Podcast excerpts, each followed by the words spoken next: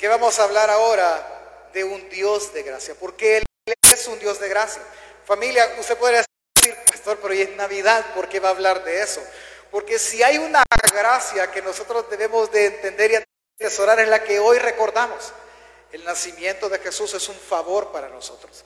Así que lo que yo le voy a enseñar primeramente es que usted y yo podamos entender que es la gracia de Dios. Segundo, vamos a verlo para comprenderlo mejor aún. Vamos a ver tres ejemplos en la Biblia de cuando Dios otorgó gracia. Y vamos a ver el último ejemplo que implica para nosotros, porque hay una gracia que fue destinada a nosotros. Es decir, hay una gracia que no saltó de, uy, a Dios se le escapó y nos dio esta gracia. No hay una gracia que fue justamente preparada para todos nosotros. Cuando nosotros nos referimos a la palabra gracia, podemos referirnos a muchos significados. Por ejemplo, uno de los significados que podemos tener de esta palabra es cuando decimos, ve a la persona de la par y dígale, es que, es que tú tienes gracia. ¿Sí? Algo, no sé. Tienes una, una gracia que no sé qué. ¿Sí? Hay, algo en ti. Pero usted se está refiriendo a que la persona es agradable. ¿Sí? Usted dice, pues tiene su gracia el hermano, ¿verdad? Y es llevadero. Y no, no está refiriéndose a algo divino, sino que está refiriéndose a algo de su carácter. Otra forma de entenderlo también es con los bebés cuando nos referimos que hay gracia en los actos de ellos. Es decir, no, no son divertidos, pues, sí, no, nos, nos conmueven sus actos y no son graciosos, decimos nosotros, pero realmente es que sus actos son de gracia. Pero ninguno de estos es eh, el significado que yo quiero que usted entienda.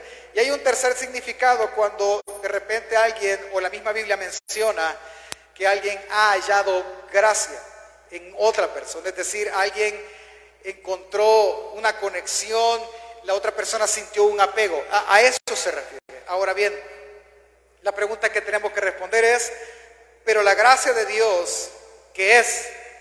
¿A qué significa, qué significa esa palabra gracia, esa frase gracia de Dios? Ok, mire, la gracia de Dios, trate de escucharlo y, memorizar lo clave. La gracia de Dios, número uno, es un favor que los hombres no merecen, pero que Dios da libremente. ¿Sí? Esa es la gracia. Es un favor que los hombres no merecen, pero que Dios libremente les concede. Cuando yo me refiero a que Dios da libremente su gracia, es decir, que Él no tenía ni tiene la obligación de otorgar gracia a nadie. No.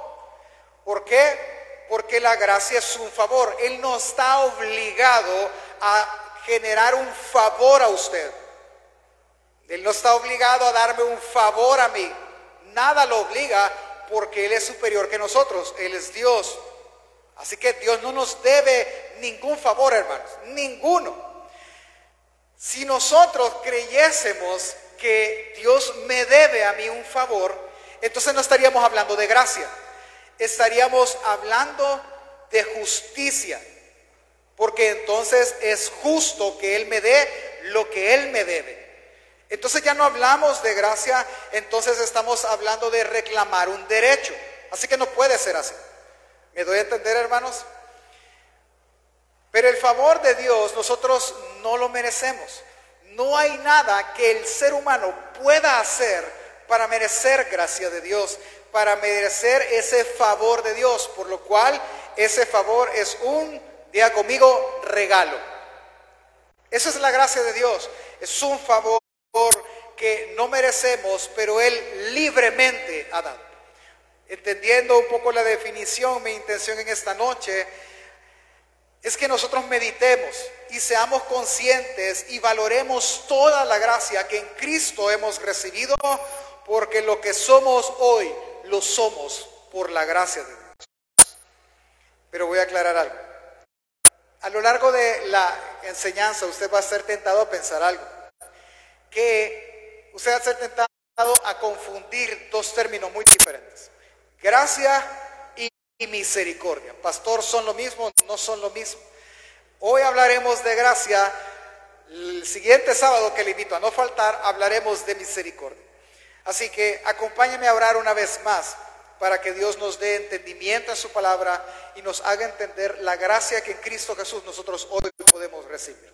Vamos a orar. Señor, gracias por tu regalo, por tu bondad, porque hoy, un día como hoy, tú nos permites estar acá. Te pedimos, Señor, que tú puedas ayudarnos a entender tu carácter, porque tú por, por naturaleza eres un Dios de gracia. Ayúdanos a entenderlo en el texto bíblico y luego ayúdanos a ver cuánta gracia nosotros hemos recibido. Gracias Señor, te damos en esta noche en el nombre de Jesús. Amén. Ok. La pregunta al, entender la definición de gracia, que es un favor que nosotros no merecíamos, pero que Dios libremente nos da, la pregunta es, ¿cómo se manifiesta esta gracia? Para poderla entender, vamos a responder esa pregunta. La gracia de Dios hermano, se ha manifestado desde el día uno de la creación hasta ahora. Pero muy pocas veces nosotros somos conscientes de eso. Tan pocas veces somos conscientes que eh, pasamos por alto y creemos que hay cosas que son mérito de nosotros y por eso Dios nos las da. Así que para responder a esta pregunta debemos de observar los momentos en los que Dios derramó su gracia. Así que acompáñame por favor a Génesis capítulo 3, versículo 21. Vamos a hablar de Adán y Eva rápidamente. Adán y Eva tenían un solo mandato. Había un solo mandamiento que ellos debían de cumplir, que era no comer del árbol que Dios les dijo que no comieran. Ellos tenían infinidad de opciones, ellos tenían barbaridad de, de, de opciones para comer. Una no, solo una, de ese no tienes que comer. Bueno, como conocemos la historia, o quizás usted la ha oído, si ellos comían del árbol del conocimiento del bien y del mal, pasaría prácticamente una cosa, pero realmente eran dos, que tiene que ver con la misma palabra. El día que comieran ellos del fruto del árbol del, del conocimiento del bien y del mal, ellos morirían. La muerte no solo se refería a una muerte física, literalmente, sino que también ellos serían separados eternamente de Dios. La palabra muerte significa separación, por lo que ellos serían separados eternamente de Dios y muertos físicamente. Vienen ellos, son engañados y comieron del fruto, por lo cual ellos debieron de morir físicamente y ellos debieron de ser separados de Dios eternamente. Lo segundo pasó cuando fueron expulsados de Edén. Porque ellos pecaron, desobedecieron, son expulsados de Edén. Adiós, váyanse. No, no los quiero ver en mi presencia. Pero la pregunta es, ¿por qué no murieron, pastor? Ah, ¿sabe por qué no murieron? Por gracia de Dios. Ahí usted ve la manifestación de la gracia de Dios. Porque miren, el proceso fue así. Después de maldecir la serpiente, de prometer la simiente que destruiría a esa serpiente, después de maldecir el trabajo del hombre, de maldecir a la mujer, Dios hizo algo. ¿Qué hizo Dios? Génesis 3:21, si lo tiene en su Biblia o lo ve en la pantalla, dice, y el Señor Dios hizo al hombre y a su mujer túnicas de pieles y los vistió. La pregunta es, ¿de dónde sacó las pieles? Muchos teólogos y estudiosos, y estoy de acuerdo con ellos, dicen que para hacer estas túnicas de pieles tuvo que haber un sacrificio de animales para obtener de esos animales las pieles y vestirlo, porque además sin derramamiento de sangre no hay remisión de pecados. Eso es gracia. Él les hizo un favor ¿Cuál favor? Ustedes tienen que morir. Adán, tienes que morir. Te debo de matar. Eva, te debo de matar porque les dije que el día que comieran de eso morirían. Pero morirán ellos en su lugar.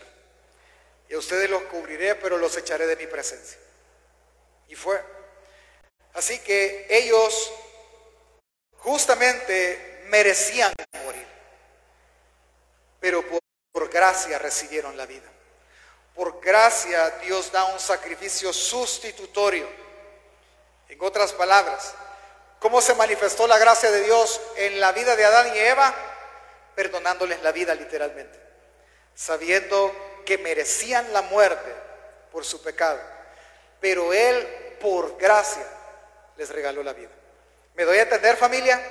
Ok, ejemplo número dos, Noé. Conocemos la historia de Noé. Noé fue obviamente descendientes de Adán generaciones después, pero pasó algo bien curioso en los tiempos de Noé. Acompáñeme por favor, una paginita más adelante, Génesis capítulo 6.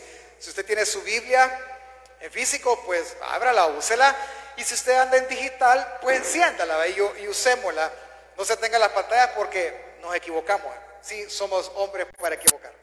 Génesis 6, del 5 al 8, dice, y vio el Señor la maldad de los hombres era mucha en la tierra y que todo designio de los pensamientos del corazón de ellos era continuo solamente el mal.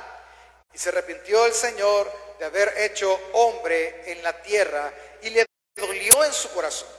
Y dijo el Señor, raeré de sobre la faz de la tierra a los hombres que he creado, desde el hombre hasta la bestia y hasta el reptil y las aves del cielo, pues me arrepiento de haberlos hecho. Pero Noé halló gracia ante los ojos del Señor. Miren, yo creo que la narrativa de los cuatro textos es simple. Todos se habían corrompido, todos familia. No había ni una persona, no había ni un pueblo en la tierra, nadie, todo mundo solo pensaba en hacer el mal todo el tiempo. Todo el tiempo su corazón solo deseaba hacer lo malo. Desde el momento de la caída el ser humano se perdió y dijo, no más, ya no, ya me aburrí. Ahora, yo voy a explicar esta palabra porque probablemente le dé, le dé, no sé, cosa, ¿verdad? Verla ahí, que él se arrepintió. Pero pastor, Dios no es hombre para que se arrepienta. Esa palabra es para que usted y entendamos en la traducción, es que le indignó a Dios pero al hombre que había creado, cómo se había perdido tan rápidamente, porque no han pasado miles de años, ha pasado cientos de años quizás. Ahora, Dios tiene un plan para eliminar el pecado, que es el plan del Edén, matar al hombre, matar toda la creación. Así que él dijo, bueno, lo voy a raer de la tierra a todos por medio de un diluvio. A todos voy a matar, animales, aves, a todos. No va a quedar nadie con vida, nadie. Pero Noé, Noé y su familia no morirán. ¿Por qué es la pregunta? ¿Por qué Noé no iba a morir? Ah, el texto dice, pero Noé halló gracia en los ojos de Dios. ¿Qué hizo Noé, pastor, para encontrar gracia ante los ojos de Dios? Nada. Nada. Absolutamente nada. Adán y Eva lo juzgaron por un pecado de desobediencia. ¿Usted cree que él no hubiese desobedecido en algún momento? ¿Usted cree que la naturaleza de Noé no era buena? Mire, no era malo. A tal grado que Dios lo... Me voy a saltar la historia, pasa el diluvio, mueren todos. Solo él y sus hijos y sus esposas sobreviven. Salen del arca, sacrifican, adoran a Dios y lo que hace después es emborracharse y que él era malo. ¿Y por qué vivió? Por gracia. La pregunta es, de nuevo, ¿cómo se manifestó la gracia de Dios en la vida de, de Noé? Dios le hizo un favor. Uno le hizo. ¿Cuál fue? Noé, voy a destruir todo. Construye esta arca. ¿Cuál fue el favor? Dios le reveló su plan. Dios le reveló sus intenciones para que él pudiera salvarse. Y se salvó, él y toda su casa. Así se manifestó la gracia de Dios. Entonces, a este punto, yo quiero que usted vea que la gracia de Dios se ha manifestado de dos formas hasta ahorita. Número uno, perdonando la vida. Número dos, mostrándole su plan para que pueda salvarse. ¿Y cuál es la tercera forma? Ejemplo número 3, María. Evangelio de Lucas, capítulo 1, versículo 28 al 32. Si usted ve, vamos a hablar del nacimiento de Jesús. Es que, mire, Hay algo muy curioso que nosotros pasamos por alto y es el sentimiento o la emoción que esta mujer y todo un pueblo tenían. Porque todo un pueblo estaba esperando a este Mesías. ¿Cómo así?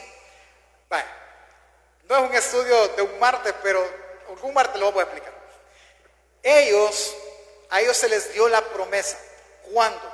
Cuando David reinaba. Cuando David reinaba, Dios hace un pacto con él. A eso se le conoce el pacto davídico. Y le dice que el trono jamás sería quitado de su familia y que se levantaría uno de sus lomos y el reino de él duraría eternamente. Y esa fue la promesa que él le dio. Y el pueblo abraza la promesa. La promesa se ve empañada. ¿Por qué? Por la idolatría y el pueblo se pierde completamente.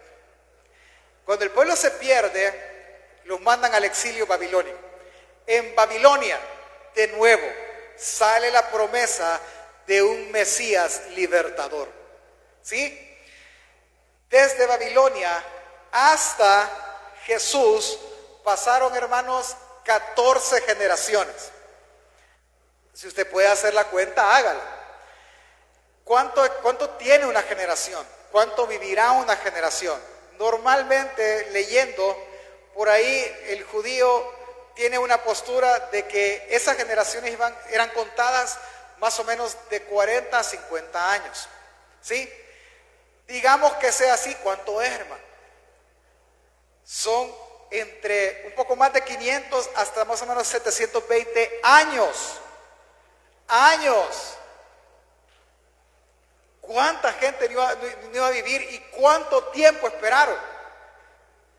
¿Cuánto tiempo esta gente añoró? Al punto que si nosotros estudiamos los profetas menores, después del exilio, Malaquías, por ejemplo, e, ellos reclaman a Dios. Perdone que me extienda, pero quiero que entienda el favor que María sintió.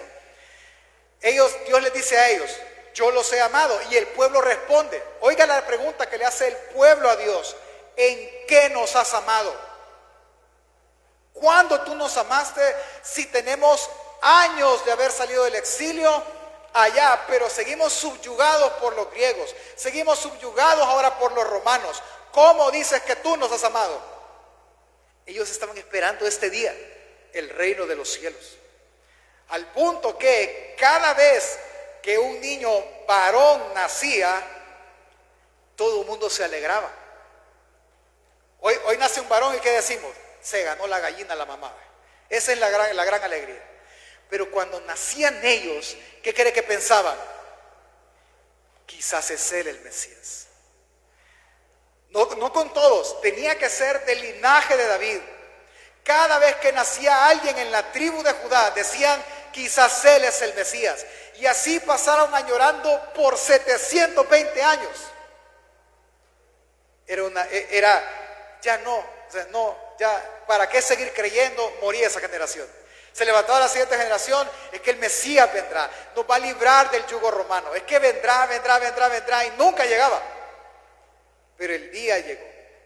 Lucas 1, 28 al 32 dice, y entrando el ángel, está, la, la escena es María, está, el ángel está hablando con María, y entrando el ángel en donde ella estaba, dijo, salve muy favorecida, el Señor es contigo, bendita tú entre las mujeres.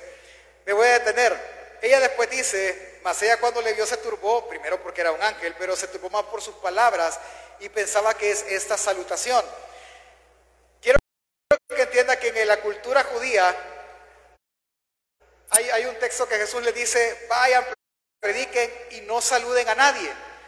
Porque el saludo era un ritual, hermano. O sea, era una salutación shalom, y, empezaba el ritual que por lo menos duraba 15 minutos. el gran ahí, el gran protocolo, por así llamarlo. Y en la salutación ya era como nosotros, que el Señor le diga, que el Señor le diga. Usted no sabe ni lo que está diciendo, es una vana repetición a veces.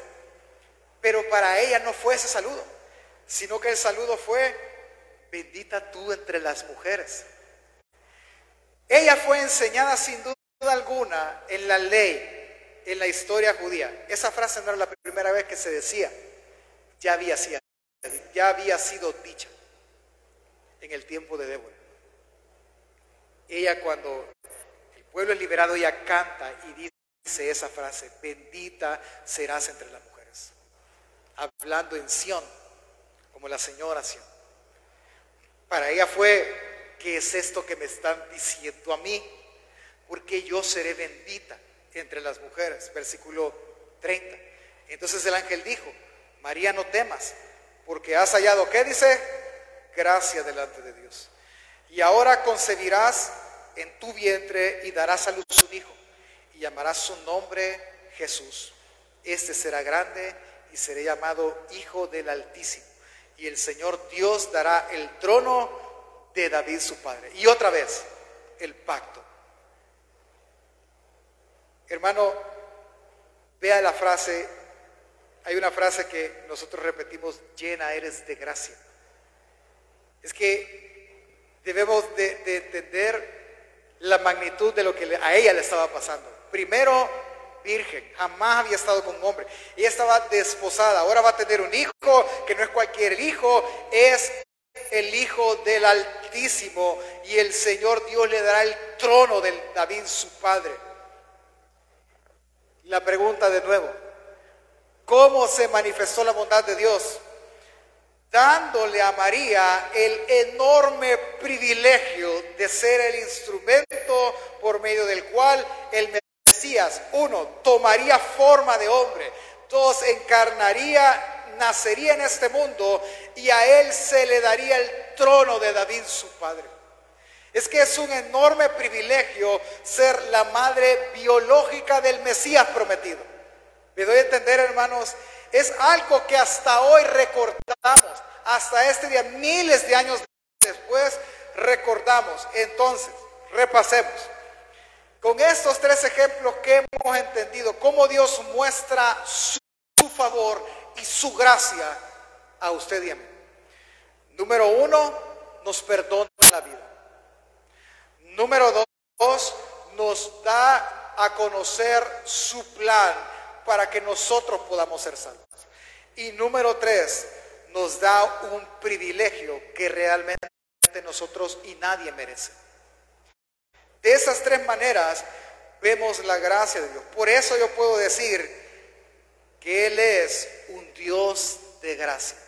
Ahora bien, lo que yo quiero lograr es que meditemos y seamos conscientes de eso que valoremos esa gracia, que valoremos ese favor que Dios nos da en Cristo, sabiendo que lo que somos hoy lo somos por gracia. Así que déjenme ir aterrizando e ir casi terminando. Mire, entendamos hermano que este día, hoy, 24 de diciembre, el comercio lo secuestró, la cultura lo secuestró. Para usted y para mí este día representa en alguna medida, y lo felicito por estar acá, primero adorar al centro de esta celebración, recordar su nacimiento. Pero para muchos, este día representa cenas, representa regalos, tal vez otros hicieron planes, agendaron visitas, otros andan fuera de San Salvador quizás, lo que sea. Pero olvidaron que lo que hoy celebramos es que un Salvador ha nacido en la ciudad de Belén. Celebramos que fue una noche divina hace miles de años. Celebramos, y esto quiero que sea consciente, una gracia que se destinó a nosotros. Vea, yo le dije que una de las formas en la que Dios manifiesta su gracia es mostrándole su plan a usted para que usted pueda ser salvo. ¿Qué tal si yo le digo que el, nacimiento de Jesús fue planeado, no fue un plan B? que la caída de Adán y Eva fueron planeados, no fueron, no fueron algo que a Dios se le escapó de las manos, que la muerte y resurrección de Jesús no fue algo que a Dios se le escapó y murió, hay que resucitarlo como un plan B, sino que cada uno de esos eventos fueron planeados para otorgar un favor a todos nosotros. La primera carta de Pedro en el capítulo 1, versículo del 10 al 11 dice, pero los profetas que profetizaron acerca de qué dice, de la gracia que destinada, es decir, mire, Véame para acá, vamos a agarrar un ejemplo que está de moda en estos días, el famoso aguinaldo. ¿Cuántos allá por octubre del 2022, del 2021, perdón, destinaron el aguinaldo 2022 para algo? Muy exagerado. Vaya, allá por agosto, pues septiembre usted dijo, del aguinaldo voy a hacer esto. Es que esa es la oportunidad. ¿Qué está haciendo usted? Destinando. Hay otros papás que decimos, no, ya vienen las matrículas, destinemos esto para las matrículas. De repente alguien dijo, me regalaron estos zapatos hoy en julio, los voy a guardar para estrenar en diciembre. Y los destinó. ¿Me doy a entender? Destinamos fechas, destinamos ideas, destinamos planes, recursos. Usted entiende la palabra destinar. ¿Sí? Es dar un origen, es hacer algo para. Pues quiero que entienda que los profetas, de Mateo para atrás, hablaron, predicaron de la gracia destinada a todos nosotros. Ellos no hablaron para ellos únicamente, ellos hablaron para nosotros. Inquirieron y escudriñaron diligentemente acerca de esa salvación, escudriñando qué persona y qué tiempo indicaba el Espíritu de Cristo que estaba ellos, el cual anunciaba de antemano los sufrimientos de Cristo y las glorias que vendrían tras ellos. Es que los profetas lo dijeron. Hay una gracia que será destinada a todos ustedes. Pastor, ¿cómo lo anunciaron? ¿Cuándo lo hicieron? Miqueas capítulo 5, versículo 2 dice, pero tú, Belén Efrata, pequeña para estar entre las familias de Judá, de ti me saldrá el que será Señor en Israel. Y sus salidas son desde el principio de los días, desde de la eternidad. Isaías 7:14 dice, por tanto, el Señor mismo os dará señal. He aquí la Virgen concebirá y dará a luz un hijo, y llamará su nombre Emanuel, que traducido es Dios con nosotros. Isaías 9:6 dice, porque un niño nos es nacido, hijo nos es dado, y el principado sobre su hombro, y se llamará su nombre admirable, consejero, Dios fuerte, Padre eterno, príncipe de paz.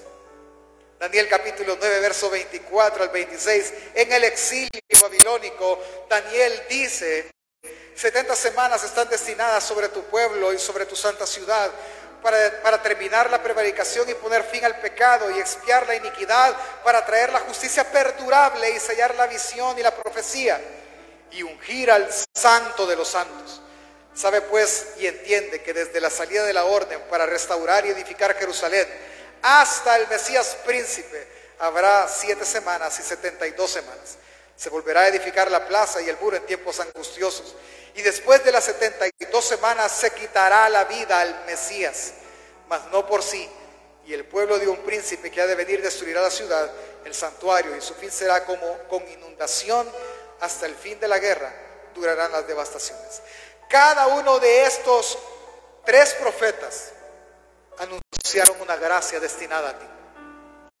Una gracia que no fue un accidente, una gracia que fue planeada estos y muchos más anunciaron cosas que apuntaban a una gracia destinada a ti, destinada a mí. Señalaban un favor preparado para cada uno de nosotros, hasta el día que la gracia se manifestó. La pregunta no es cómo se manifestó, la pregunta es en quién. En un niño que nos fue nacido en un pesebre, de la Virgen. Lucas 2 del 10 al 14 dice, pero el ángel les dijo, no temas, porque aquí os doy nuevas de gran gozo, que será para todo el pueblo. Ese es el ángel que, nace, que, aparece a los pastores, que os ha nacido hoy en la ciudad de David un Salvador, que es Cristo el Señor. Esto os, os servirá de señal. Hallaréis al niño envuelto en pañales, acostado en un pesebre y repentinamente aparecieron con el ángel una multitud de huestes celestiales que alababan a Dios y decían, gloria a Dios en las alturas y en la tierra paz, buena voluntad para con nosotros. ¿Cómo se manifestó la gracia de Dios, familia? Primero, en un niño nacido en Belén en circunstancias complejas y difíciles, pero las profecías se cumplían en él. Luego se manifestó siendo él el Cordero de Dios que quitaba el pecado del mundo. Se manifestó siendo el Dios de la ofrenda, eh, eh, se manifestó siendo, perdón, una ofrenda perfecta para Dios, que quitaría el pecado y la ira de Dios sobre la nación y sobre todo el mundo. Se manifestó siendo la justificación, redención y sabiduría de Dios para nosotros. Se manifestó siendo Cristo en nosotros, la esperanza de gloria. Mire, cuando yo digo que se manifestó en forma de perdón, yo no me voy a referir como, es, como, como, es, como que fuera algo que alguien le dé a alguien. Toma, te doy esto. Y usted lo agarra. Ah, sí, así es la gracia. No, no, no. Más allá todavía, se manifestó colocando al Salvador en nosotros, dentro de nosotros, haciendo del pecador arrepentido una nueva criatura. Hermano, ser salvos es recibir un don de Dios. Yo no sé si tú, porque lo que yo he hablado no es para todo el mundo. No, pastor, pero es que esta era una gracia destinada a todos nosotros. Dijo, sí, pero nosotros, ¿quién es, ¿quién es nosotros? Nosotros es aquellos pecadores arrepentidos que vieron en ese niño un salvador, que vieron en ese Mesías muerto un libertador, un rey aquellos que vieron en ese Cristo resucitado alguien que regresaría a instalar el gobierno de Dios sobre este mundo. De eso estamos hablando, de a ellos es la gracia destinada. Por eso esta noche tú no te puedes ir de aquí pensando que es algo tuyo cuando quizás aún no lo es, pero puede serlo. ¿Qué es lo único que debes de hacer? Es aceptar el favor. Dios te ha mostrado un plan. Si tú mueres y yo muero siendo pecador, nuestro destino es el infierno, estar separados eternamente del Cordero. Pero si tú hoy te arrepientes, por medio de la fe, eres salvo y Dios te da ese don y ese favor, entonces tú no solo tendrás salvación y vida eterna, tendrás con eso lo que Efesios llama las riquezas de su gracia. Efesios 1 del 7 al 8 dice, en quien tenemos redención por su sangre, el perdón de pecados, según las riquezas de su gracia que hizo sobreabundar para con nosotros en toda sabiduría e inteligencia. Hermano, para darme a entender, lo que nosotros hicimos y hemos hecho desde el día en que nacimos es pecar. Todo el tiempo pecamos. Hemos servido de piedra de tropiezo para más de alguna persona. Hemos despreciado más de alguna vez el favor de Dios. Hemos, ¿cómo, cómo? Yo no he despreciado, ¿cómo no? Hemos despreciado el congregarnos, el servir, el tener comunión, el orar, el leer la Biblia, el prepararnos formalmente para presentar defensa de este Evangelio. Despreciamos todas esas cosas. Despreciamos el favor de Dios. ¿Qué es lo que merecemos? Justamente la muerte morir. Eso es lo que merecemos, eternamente en el infierno. Pero dice su palabra, que al que se ha arrepentido, al que Dios le ha abierto los ojos, que Él les dio vida, aún estando en delitos y pecados. Él no nos dio la muerte que merecíamos, Él nos hizo un favor. Nos hizo que naciera su Hijo con el fin de morir. Porque quiero decirle algo. 24 de diciembre solo apunta a un día más o a una época más. ¿A cuál, pastor? A la Pascua. A una cruz. A eso apunta. Porque este niño nació para morir. Nació para darnos salvación y fe por pura gracia. Por puro favor. No solo eso, aquel que se ha arrepentido de sus pecados y por gracia ha sido salvado, hoy goza de los pactos, hoy goza de las promesas, hoy goza de la esperanza del Evangelio, hoy goza de su providencia. Hoy goza, la providencia es el cuidado no solo de hoy, sino del futuro y de cada uno de los días de nuestra vida. Hoy goza de tener abiertas las puertas porque Él abre las puertas que debe abrir y cierra las que tiene que cerrar. El pecador arrepentido, hoy gozamos de Cristo y de Dios. Gozamos de su espíritu y de comunión con Dios y con su iglesia. Hoy gozamos de su palabra, de la edificación de la iglesia. Hoy gozamos, vea a, su lado, hoy gozamos de familia, de bienes, trabajo, alimento, techo, vestido. Y todo eso vino, hermano, ¿de dónde? De la mano de Dios. Entonces no tomes su trabajo como que lo merecieras, porque es la gracia de Dios quien lo tiene. Porque en estos días miles no tienen empleo. En estas fechas miles no tendrán que comer y tú sí tienes. Miles no tienen que vestir y tú sí tienes. Muchos van a aprovechar toda la noche a andar de casa en casa, no porque andan visitando, es porque no tienen dónde estar y aprovechan que hoy todas las casas están abiertas. Pero tú sí tienes dónde estar. Eso es gracia de Dios. Y hoy gozamos por la gracia de Dios de una familia espiritual. Antes no lo tenías. ¿Qué es eso familia? Gracia es la que recibimos del Dios de toda gracia. Por lo tanto, meditemos en eso. Meditemos y seamos conscientes de cuánta gracia nosotros hemos recibido, la cual no hemos valorado como deberíamos de valorar.